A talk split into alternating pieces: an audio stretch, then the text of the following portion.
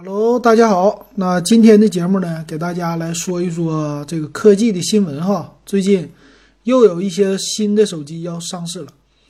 那第一个呢，就是红米的 K30 Pro 啊，今天有一个宣称说他们呢通过工信部这个三 C 的认证。那那看了一下哈，它的样样子和 K30 挺像的，但是摄像头啊，前置的改成了弹出式的，弹出式呢双摄。然后背面呢，它的样子和 K 三零也有点像，但是摄像头变成了四个，而且是支持五 G 的手机。那它这里边的方案呢，看了一下，方案的话提到了啊，这处理器可能会搭载骁龙的八六五处理器，呃，外挂一个叉五五的基带啊，支持五 G 的网络哈。内存呢，标配从八个 G 开始。那其实啊，这个最近刚刚曝光的小米十，呃，已经发布了嘛。再加上这个红米 K 三零，红米的 K 三零应该就是主打性价比的了。我其实挺看好这款机器的，主要是看它的售价到底怎么样哈，挺期待的。那今天跟我们的群友也聊天了，呃，咱们聊了一下，其实现在的手机啊，我感觉啊，这今年的这个市场的形势，大家现在。减薪好像已经成为了一个必然的趋势了啊！反正你的收入啊，在今年的前半年降低，这个好像是八九不离十了吧，跑不了太多了。那很多人收入降低了，你看房贷，虽然说今天有新闻降息了，但是房贷你也不可能一个月差很多啊，就一两百块钱的事儿。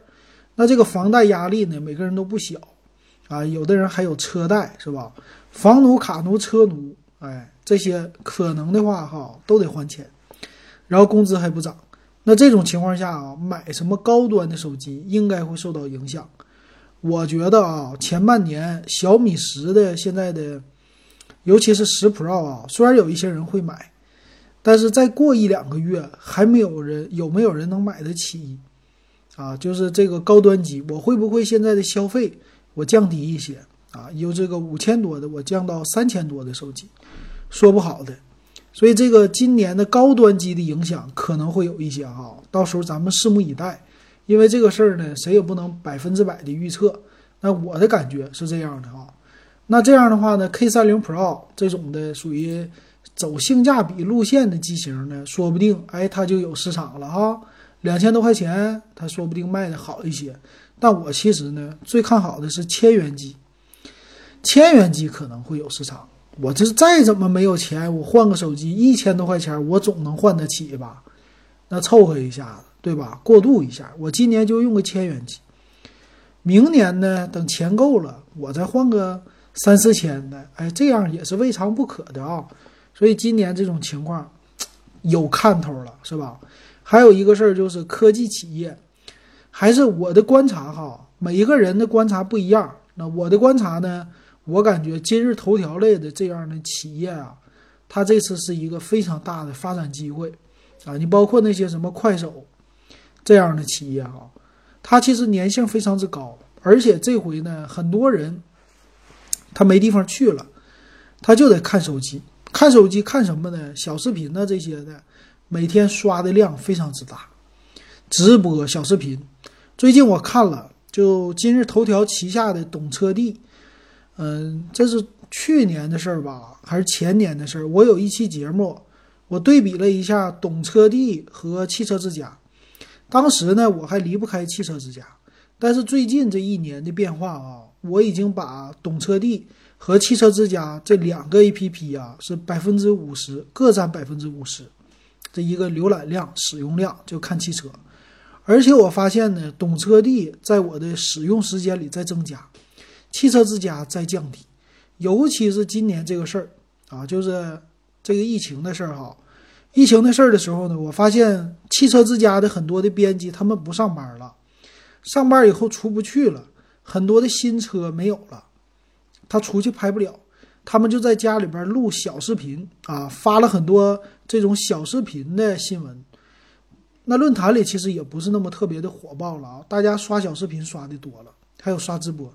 所以一看呢，汽车之家我觉得没什么看头了，除了查参数，但是现在的参数懂车帝全有。然后这边反观懂车帝呢，它就不一样了，它是属于自媒体平台啊，他们官方自己呢也有记者，他也去采访去，他也发车的视频，而且是以车视频为主。最好玩的是呢，他还有直播，很多的这些新闻的大咖，就是很多自媒体的大咖哈，他在懂车帝上啊开直播。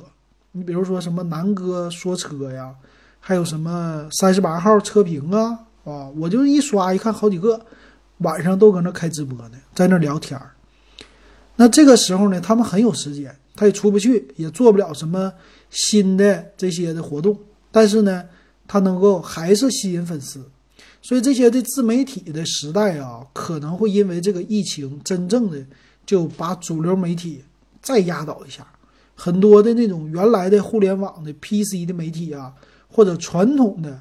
互联网媒体也会被这个自媒体打败的，这个可能会成为一个呃一锤定音的事儿哈，这是我的感觉。啊，那当然了，最近我发现也是哈，这个自媒体确实很强大啊，跟它的补贴其实是有关系的吧？它的这个补贴呢挺多啊，给这个堵车地里边插入你的节目首发懂车帝插入广告，他就给你钱。虽然砸了很多钱进去，但是也拉了不少的广告。这个广告呢，它就是有自己的一个流向的，每一家都有自己的广告预算。哎，今年这个事儿，大家的销量都不太好了，钱不多的情况下呢，肯定要加大营销。所以我的预测一下哈，这个基于我的感觉，当然我的感觉不是很准啊，只是瞎预测，大家随便听听就行了。我感觉从事这种自媒体行业的人，还有从事互联网营销的人，可能今年的工作会好一些，啊，就是很多厂家的预算啊，广告预算，为了推销产品，有可能会增加，但也有可能呢，他用不同的媒体啊，在不同的媒体上投放，总预算不一定增加，但是偏向于自媒体了，所以这是一个自媒体的春天，啊，赶快抓住这个机会。随便搞点啥，或者从事这个职业啊，赚钱去啊，这是我的一个观察到的，观察到的给大家分享。接着再来说手机啊，那 realme 的 X 五零 Pro 说是一款五 G 的旗舰机，也是开始官宣了嘛。它前置呢双摄三千两百万像素，再加上广角一个双摄，这个没逃出 OPPO 家的特色哈。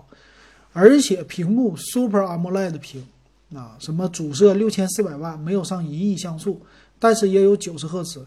嗯，骁龙的八六五，可以说呢，它快充这里说达到六十五瓦的快充啊，LPDDR5。我觉得哈，这可以说就跟小米真正能杠的，就是它了啊，跟这个什么小米十啊、十 Pro 啊杠一下子，应该是用这机器杠。这个 Realme 的品牌啊，我非常的看好。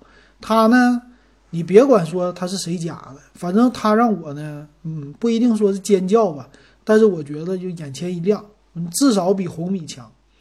红米的这些还有小米的那种尖叫感，眼前一亮的感觉已经是非常少了。发布了，OK，它就发布了，发布的这个价，嗯，行啊，反正我没觉得什么价格太好，对吧？不尖叫啊，买。可买可不买，就这种的感觉。但是 realme 家哈，我现在越来越看好了啊。你你也不能说那啥吧，这质量反正也行啊。然后用的屏啊什么的，反正最起码你觉得超值啊。就小米当时玩的这个系列，但是人家 OPPO 家玩的好啊，OPPO、vivo、realme 一家各个品牌是吧，包罗万象，这个玩的挺溜的。这个小米得跟人学一学。小米最近呢，其实这些新闻呢，看起来哈，很多的拿小米十来刷屏，但是小米十的给人的感觉呢，呃，就是它的叫什么卢总卢伟冰嘛，是是什么金立过来的吧？反正不少传统的这些手机的行业的品牌的吧，老大加入了，加入以后呢，有点撞车啊，就是绑架啊，就跟别人家对比。接接别人的短儿啊，这不最近又接了三星啊，不是三星啊，是华为，把人家华为的 V 三零什么线性，马达给揭露出来了，不是线性马达，什么扁平马达这些的啊，就开始搞这些边边角角的东西了啊。这个东西你揭露呢，你首先你自己做的好，你做到性价比了，然后你再揭露，是吧？啊，小米十的性价比啊，不能说高啊，虽然说它的价位也行，定的可以往上冲一冲，我也觉得应该，嗯，你这么往上冲没有什么不好啊。但是你要说玩这个性价比，然后再损一下别人，这样的话你也有底气啊。小米十现在这么说话呢，底气不是特别足。呃，别人家呢，华为家那肯定是溢价要高一些啊，但是也是现在纵观的手机市场呢，华为确实有自己的底气。华为的底气在哪儿呢？我有自己的技术，我的技术确实我在芯片的技术啊，系统底层的优化呀，包括这个和电脑之间的互动啊，这些的技术，华为是独家的，别人家没做出来啊。那个三星家有。三星家也有芯片的这个技术，对吧？也有手机和电脑的互动，什么手机模式，你看看这些也有。所以华为的高端是有高端的理由的。我虽然买不起华为，但是我还挺看好华为的。我觉得华为挺 OK 的啊，这是我支持的地方。但是小米家呢，它的问题就是说，哎，我也这么整，但是呢，我就没整出来啊。但是我还是跟你。从这个小边边角角上，我得说一说你，啊，这样的，所以这样的话，其实底气不足的，这就是，你要是遇到一个这么样的人吧，你这种朋友你就不会跟他做朋友。这一天老揭别人的短是吧？然后给别人穿小鞋，你说这样的朋友你会跟他好吗？就不会了，对吧？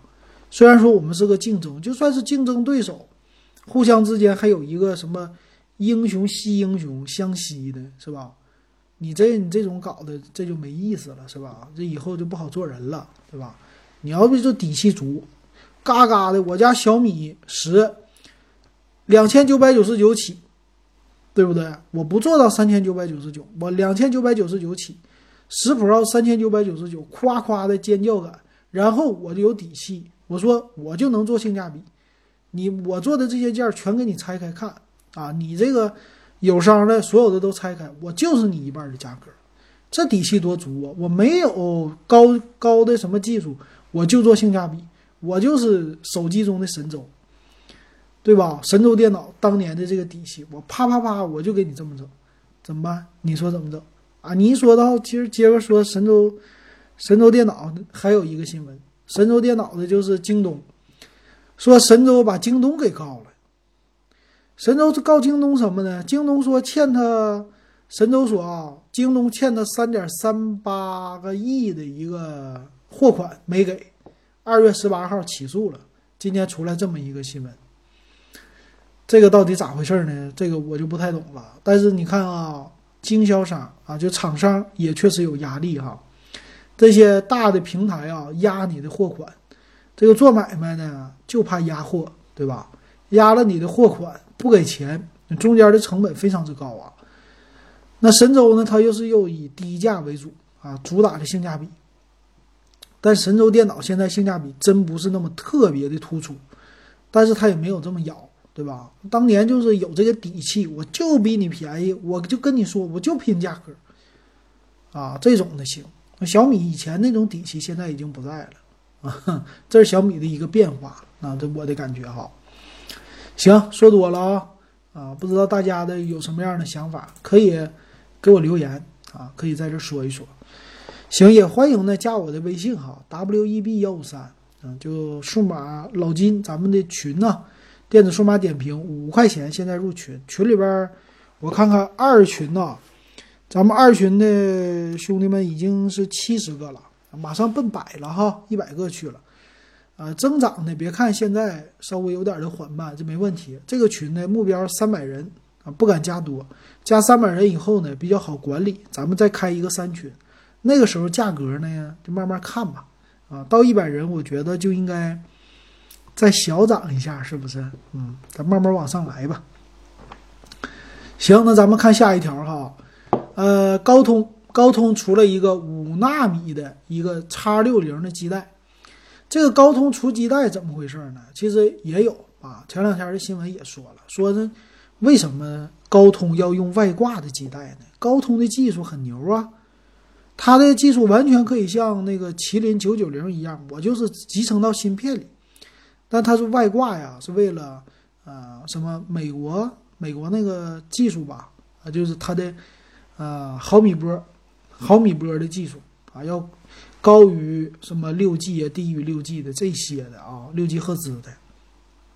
它需要兼顾这个，那这样的话呢，它就要专门外挂一个基带这么一个芯片，但可能造成的呢就是功耗的增加啊，毕竟集成集成度越高，一个是制造成本，一个就是功耗啊，这些都有降低，那这个现在没办法啊，所以能看出来啊，五 G 的网络在未来一段时间，一两年呢，还是说两三年呢？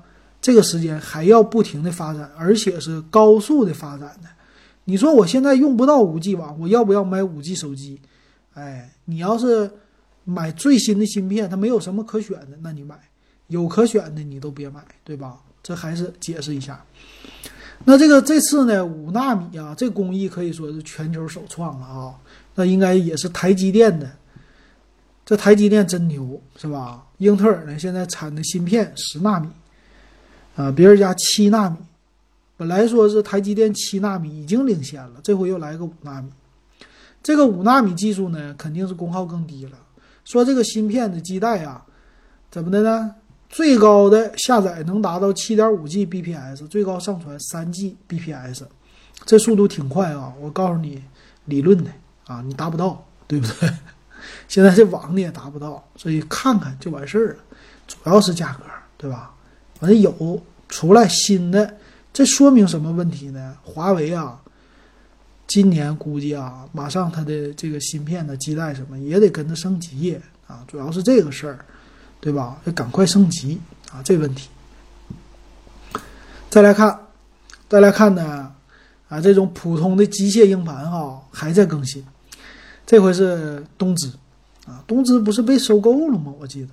东芝呢，这回出来一个十八 T 的机械硬盘，十八 T 啊，九个碟片，九个碟片，一个碟片两 G 啊，那你就算呗。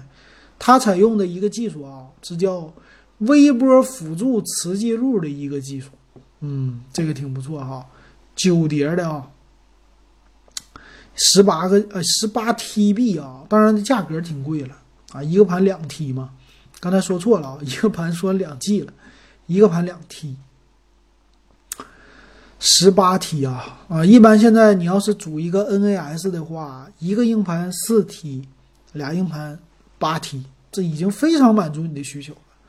十八 T 可能企业用比较好吧，挺牛啊！所以机械硬盘还是有存在的价值啊，有价值。行，那再看看，再看看呢？这回啊。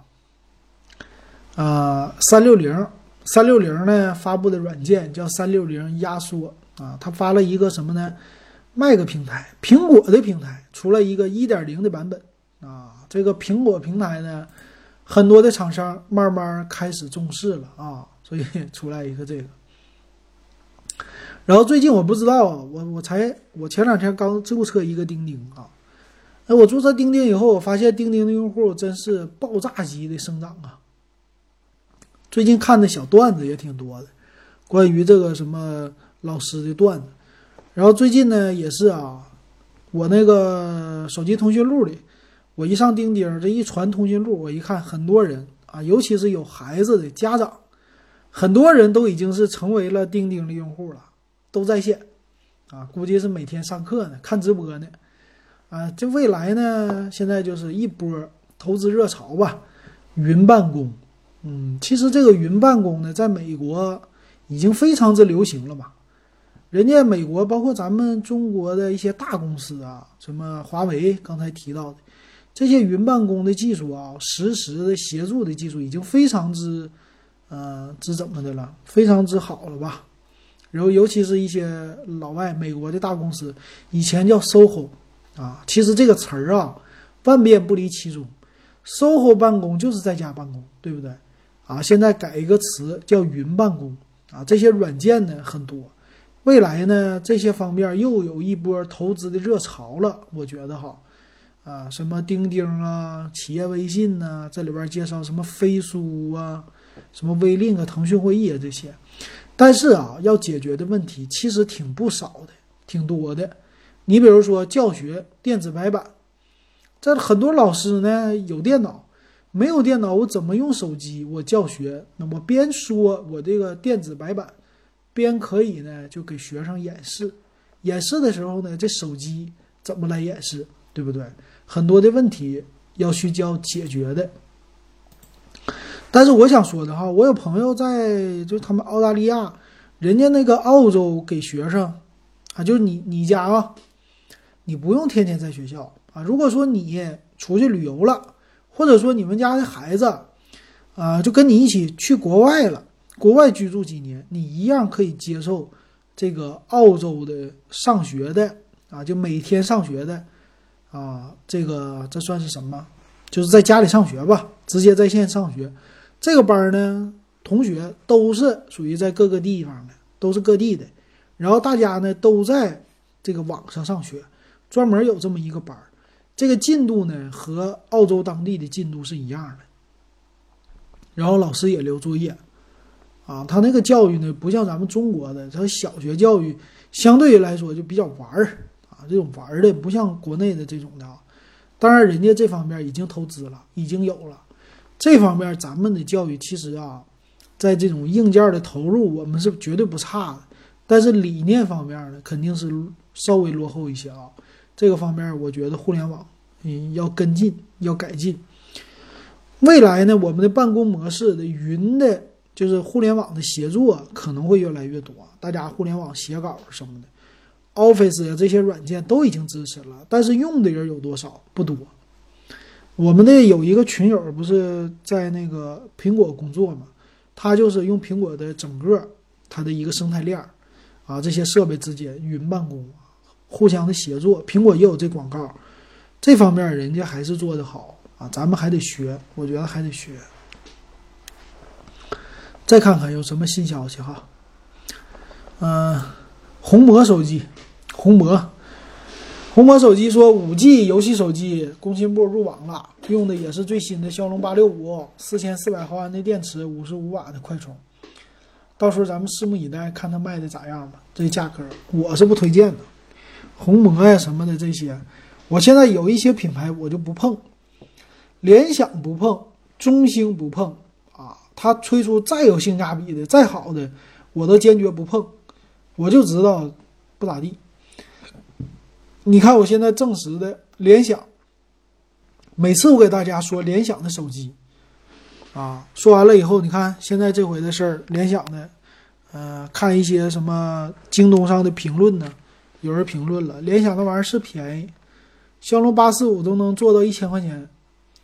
但是呢，系统更新呢，卡顿的这些问题都没解决，后续没人管了啊，有这问题是不？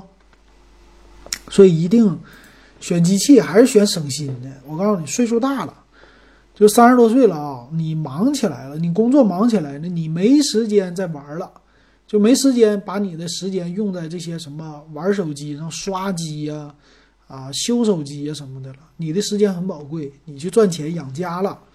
所以你就没这精力了啊，那就不适合就是这种三十多岁的人买那种什么乱七八糟的了，就买一个稳定的，买一个苹果也好，买个旗舰也好，有这消费能力了，往上一买 OK 了，啊，这样的。但是你年轻人呢，他有时间，有精力，一个人这样的人就适合玩刷机的啊，玩一些什么新鲜的，追求一些性价比的。又便宜又能玩的这种的手机，还非常适合年轻人，对吧？或者你就是退休了，家里边有时间了，搞一些自己的爱好啊，这样的也可以哈。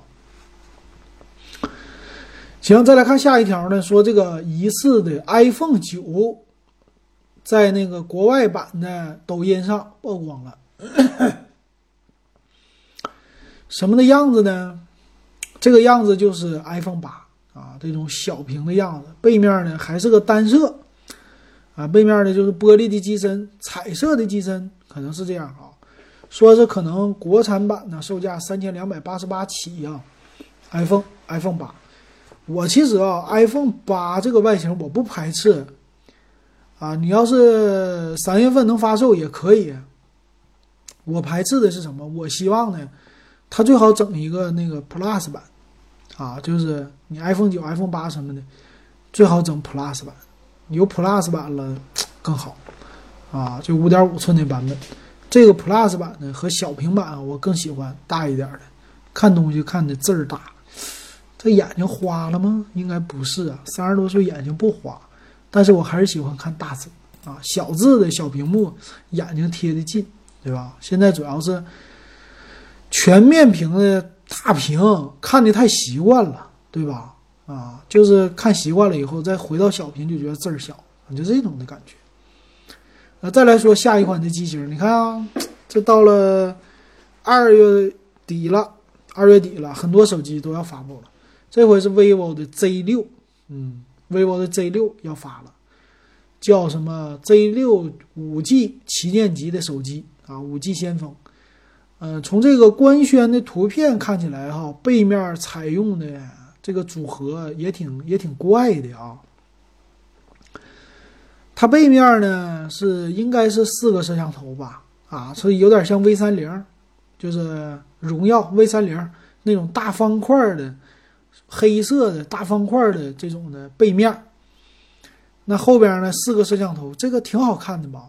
但是不行，他非得给你加一个后置指纹解锁在那儿，啊，他不给你用屏下指纹解锁。那这样一看的话，我估计价位不能太高，两千多吧，可能是这样吧啊。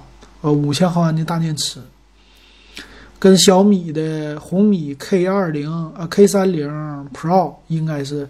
这种级别的啊，来对抗，是二月二十九号发售。所以今天咱们跟那个咱那群友我也聊了嘛，红米 K 三零系列他看好了，嗯，挺想买。我说现在别着急，等三月份吧。这一波机器发完了，那一波机器就被淘汰，它就得降价，没别的方法，对不对？今年这些都得促销，你不促销你怎么卖？怎么活呀？最后都得赚钱呢，对吧？现在不是什么降薪都已经成为一个这两天新闻，非常非常之多吧？降薪的新闻，所以这个啊，一定会影响我们的啊，这种的感觉。所以那个买房啊啥的，这房价受不受影响啊？你看看受不受影响吧？不好说呀，是吧？行，那接着来看新闻吧。哎呀，这个笔记本的领域也要更新了，这挺好。今儿是小新的什么联想小新 Air 二零二零新品发布会，呃，举行吧。它呢，啊，发布了一款新的笔记本电脑哈。这个最大的特色是什么呢？独立显卡升级了啊，这个独显升级成了 MX 三五零独显。哎呀，这个独显呢，NV 的他们家呀，也是这个 MX 二五零已经用了多少年了？至少得有两年多了吧。现在终于升级了 MX 三五零，然后用的是呃十代的英特尔的处理器，你这版本，这就跟谁呀？跟 AMD 来对抗啊？它的售价呢？这里边，哎，点没点？说没说售价？我看看啊，售价说了五千多块钱。嗯，它是十六 G 版的，现在内存都上到十六 G 了啊，最低配的内存也整到十二个 G 了。然后 MX 三五零版的哈，它有二五零版、三五零版，这个三五零版是最新的。三五零版的起售价四 G 啊五 i 五的版本是五零九九，然后三期免息，十六个 G 的内存啊，i 五一零三五 G 一的一个 CPU。五百一十二兆、五百一十二 G 的，呃，显啊不是硬盘，MX 三五零独显，百分百 sRGB 的色域，啊样子没变，样子还是那样，但是这个升级升的，哎呀，怎么说呢？香啊，跟现在来说挺香。今年呢，笔记本电脑十六 G 标配有可能梦想成真。那你看，五千块都十六 G 了。然后内存也啊不是内存，硬盘都是比原来翻倍了，挺好。这个事儿太好了，是吧？我们花少点的钱能干多点的事儿，这是个好事儿哈。大家一定不要着急，忍住了。今年绝对等等等等等，嗯，今年的就是这个这种形式吧，啊，就等就行了。哎呀，这手机太多了。今天又有一个手机发布，今天发布了什么？iQOO 三，iQOO 三呢？今天发布的啊啊，不是，它是二月二十五号下午两点半要发布啊。iQOO 三呢，拥有骁龙八六五，呃，还有 LPDDR 五五十五瓦的快充，四千四百毫安的电池，四千八百万像素的四摄啊，这看来相相机呢不是它的特色。啊，这个外形呢也是啊，也是那个 V 三零的造型，嗯，就是荣耀 V 三零的造型，后边一个大方块，特别长的一个大黑方块，然后四个摄像头啊，这整的不错。你说我就跟那个怎么说呢？小米呀，你那个小米十，你搞一个这样的多好，你后边搞成那种大方块的四摄。这也像是旗舰机的样啊，是不是？你最起码外边的样子，你给大家看一看。你搞的这种数数字的，哎呀，怎么说呢？它就不值钱呢，让别人看的不值钱，就这个问题。面上的过得去，对不对？是吧？行，那今天差不多说了半个小时，首发的机器啊，机型什么的都不少啊。最近大家慢慢关注吧，我也是。尽快的啊！只要发布了，我就给大家来带来哈，跟大家说一说。行，今天节目就到这儿，感谢大家的收听还有支持。